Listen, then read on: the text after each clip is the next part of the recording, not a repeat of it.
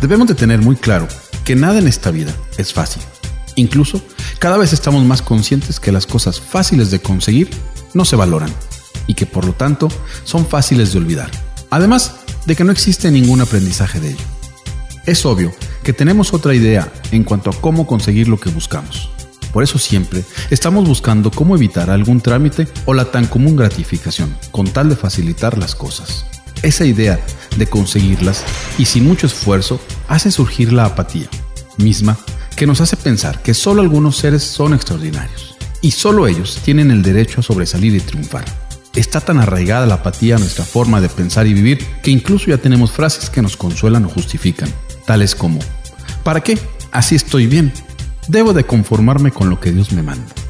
La fórmula para dejar atrás esas actitudes y sobresalir está en hacer extraordinarias las cosas y no cosas extraordinarias.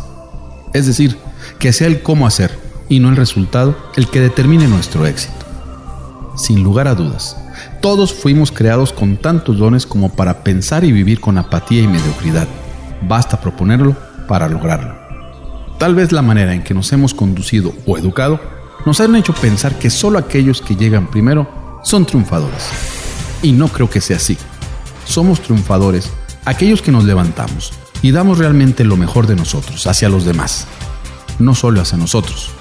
Somos triunfadores porque somos capaces de perdonar, de amar al otro, de dar sin recibir. Somos capaces de eliminar la apatía y mediocridad de nuestros sentimientos.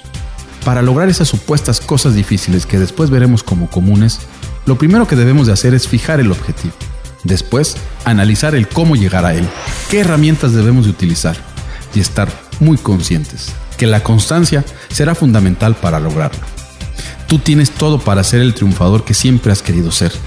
Tú tienes todo para hacer lo que tú quieras ser. Proponte ser el mejor vendedor y lo serás. Proponte ser el mejor administrador y lo lograrás. Proponte ser un mejor ser humano y lo serás.